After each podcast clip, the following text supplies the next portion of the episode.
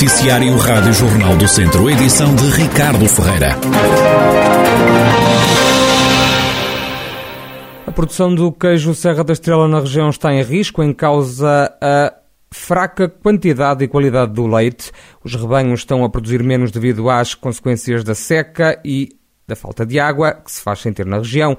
O gerente da Cajaria Flor da Beira, encarregado do sal, Vítor Pedro Pinto, reconhece que a produtividade do queijo está em risco.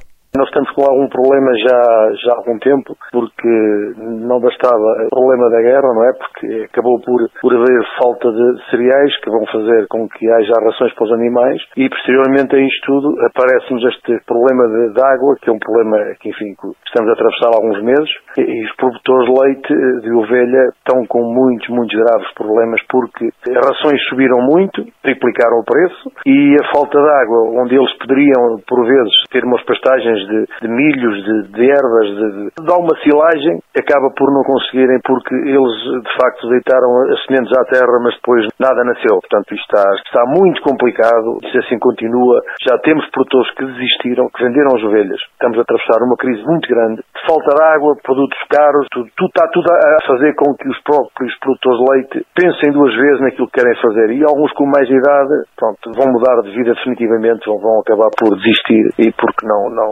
não se consegue. Vítor Pedro Pinto, gerente da Cajaria Flor da Beira, encarregado do sal, já o empresário e gerente da Cajaria Val da Estrela, em Mangualde, Pedro Arraes, não esconde a preocupação com a falta de água e a seca que se registram na região. Garante que, mais do que a qualidade, é a quantidade do queijo que vai ser menor devido à seca a preocupação com a, com a seca e a, a, falta de água que o setor agrícola como um todo e esta fileira em especial está a sofrer nestes, nestes momentos. A água é um bem essencial para, para os animais, para, para, a produção do leite. No caso da Cajiria Val da Estrela, que produz um queijo Serra da Estrela DOP, já limitado no seu universo de leite disponível por utilizar apenas leite de uma raça específica da região da Serra da Estrela, a ovelha bordaleira. Vemos com preocupação o que tem acontecido relativamente, já no último alavão, na redução de, de, leite disponível para a produção de queijo e sentimos que o agravamento da seca severa que vamos sentindo na região está claramente a, prejudicar, não diria a qualidade, porque a qualidade para uma cajaria Val da Estrela temos essa preocupação de salvaguardar todos os procedimentos para assegurar o controle de qualidade, mas sim da quantidade que vemos e receamos escassear no próximo alavão que se iniciará agora no início de outubro. Pedro Arraes, gerente da Cajaria Val da Estrela, em Penalva do Castelo o cenário não é diferente. A falta de água está a ter impacto em todo o setor primário. É o que adianta o presidente da Câmara Municipal, Francisco Carvalho. Penalva do Castelo vive o, mesmo problema que estão a viver os conselhos limítrofes, é uma seca severa que vai dificultar não só a produção animal, mas também a produção agrícola, porque Penalva do Castelo é um conselho que ainda produz muita agricultura, desde a vinha, a maçã brava de esmolfo e, obviamente, a pastorícia. Os pastores estão com alguma dificuldade no, na alimentação dos seus rebanhos, através dos pastos. Os pastos, há tanto tempo que não há precipitação, estão praticamente todos, todos secos. E agora estão, provavelmente, eu ainda não falei com eles, mas provavelmente estão a, a fazer a alimentação das suas ovelhas base de rações e com mais água. Francisco Carvalho, presidente da Câmara Municipal de Penalva do Castelo, a falta de água está a ter um forte impacto no setor primário da região.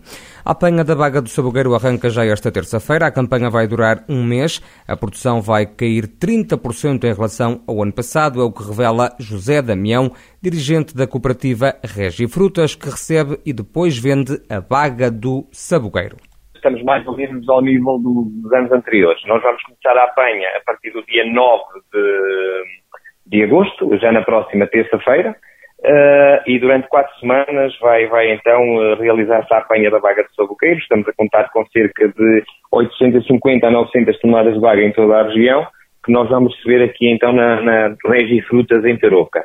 Contudo, este ano temos aqui algum problema, que é o problema da maturação, porque ela não está uniforme, ou seja, o mesmo saboreiro tem baga que já está madura, tem outra que está em processo de maturação, mas tem baga verde também.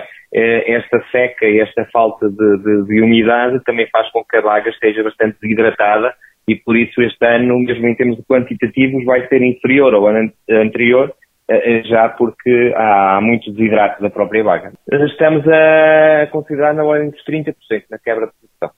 Os produtores este ano vão ter um trabalho redobrado. Há um trabalho acrescido ao, ao, ao, produtor agrícola, tem um trabalho acrescido porque o próprio produtor vai ter que passar duas ou três vezes pelo mesmo pomar de sabogueiro para poder escolher, até porque eles nas entregas que fazem, as entregas têm um controle de qualidade e só podem apresentar até ao máximo 2% de vaga que não está na maturação correta.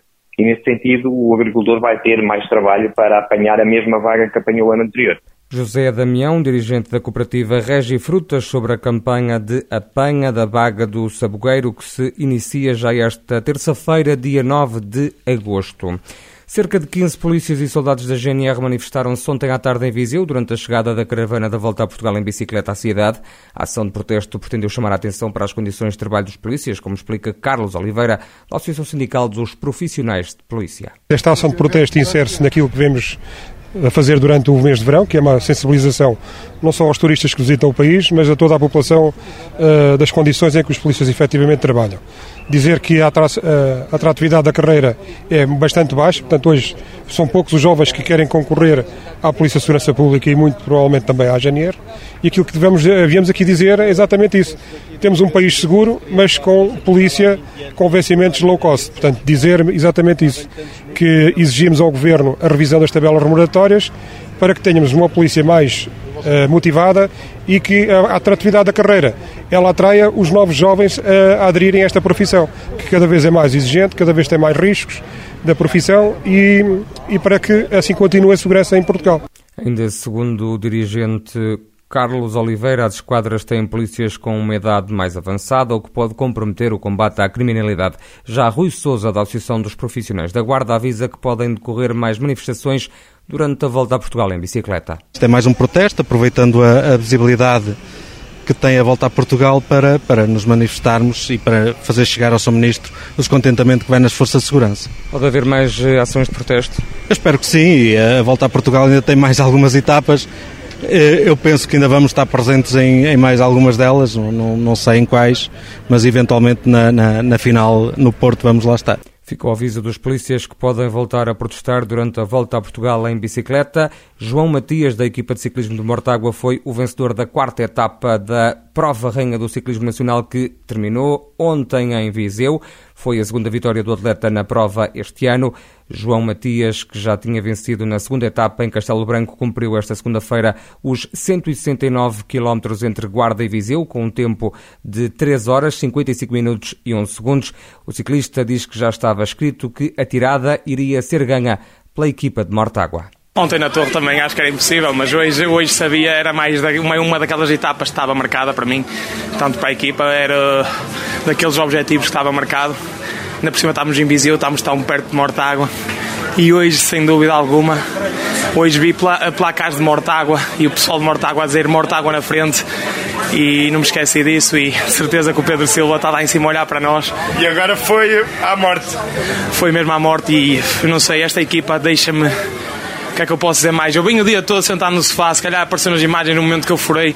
Eu não gastei uma pinga de, de força ali. Ele ficou à espera. Eles esperaram por mim, foi mantiveram a calma e eu só, só venho a guiá-los atrás a dizer agora à esquerda, à direita e eles, não sei, eles, eles deixam-me orgulhoso e esta sem dúvida alguma é inteiramente deles e, e estou, estou sem palavras por eles. João Matias, que venceu ontem a quarta etapa da Volta a Portugal em bicicleta, que terminou em Viseu. O dia de descanso cumpre-se esta terça-feira, com a caravana estacionada na cidade de Viriato. Viseu que recebe o início da volta já no próximo ano de 2023. Em 2024 vai acolher a final da Prova Rainha do Ciclismo Nacional, foi o que confirmou o diretor da Volta, Joaquim Gomes. Em 2023, Viseu será palco do prólogo da Volta a Portugal e em 2024 a volta a Portugal terminará nesta fantástica Avenida da Europa. Esta terça-feira cumpre-se então o dia de descanso da volta a Portugal em bicicleta, com os participantes a voltarem à estrada na quarta-feira para cumprirem 165 km na quinta etapa que vai ligar a Mielhada à Miranda do Corvo, com a corrida a terminar no alto do Observatório de Vila Nova. Viseu quer ser em 2024 a cidade europeia do desporto. O anúncio foi feito pelo presidente da Câmara de Viseu, Fernando Ruas, no final da quarta etapa da volta a Portugal, que terminou justamente na cidade. Aproveitar o ensejo para entregar ao Dr. Nuno Santos, eh, digamos, a candidatura à cidade europeia do desporto. Portanto, eh, eh, enfatizar este momento, de facto, para nós é importante.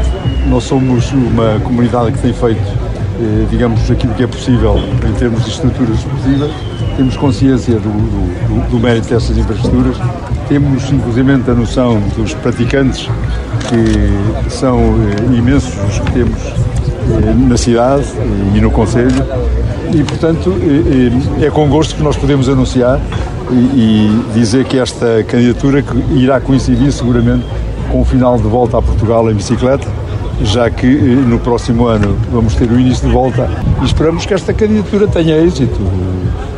Queremos acreditar que sim, tais são as potencialidades que nós achamos que desenvolvemos ao longo deste tempo e que seguramente justificará esta, esta atribuição. O presidente da Associação Portuguesa das Cidades Europeias do Desporto, Nuno Santos, acredita que Viseu tem todas as condições para ver a candidatura aprovada. Faltam já poucos passos para que Viseu venha a ser considerada cidade europeia do desporto. Penso que tenha todas as condições para ser cidade europeia do desporto, aqui pessoalmente com a volta a Portugal e com o Joaquim Gomes a apoiar também esta candidatura. Portanto, penso, Sr. Presidente, que Viseu será uma grande cidade europeia do desporto. Viseu que quer ser em 2024 a cidade europeia do desporto.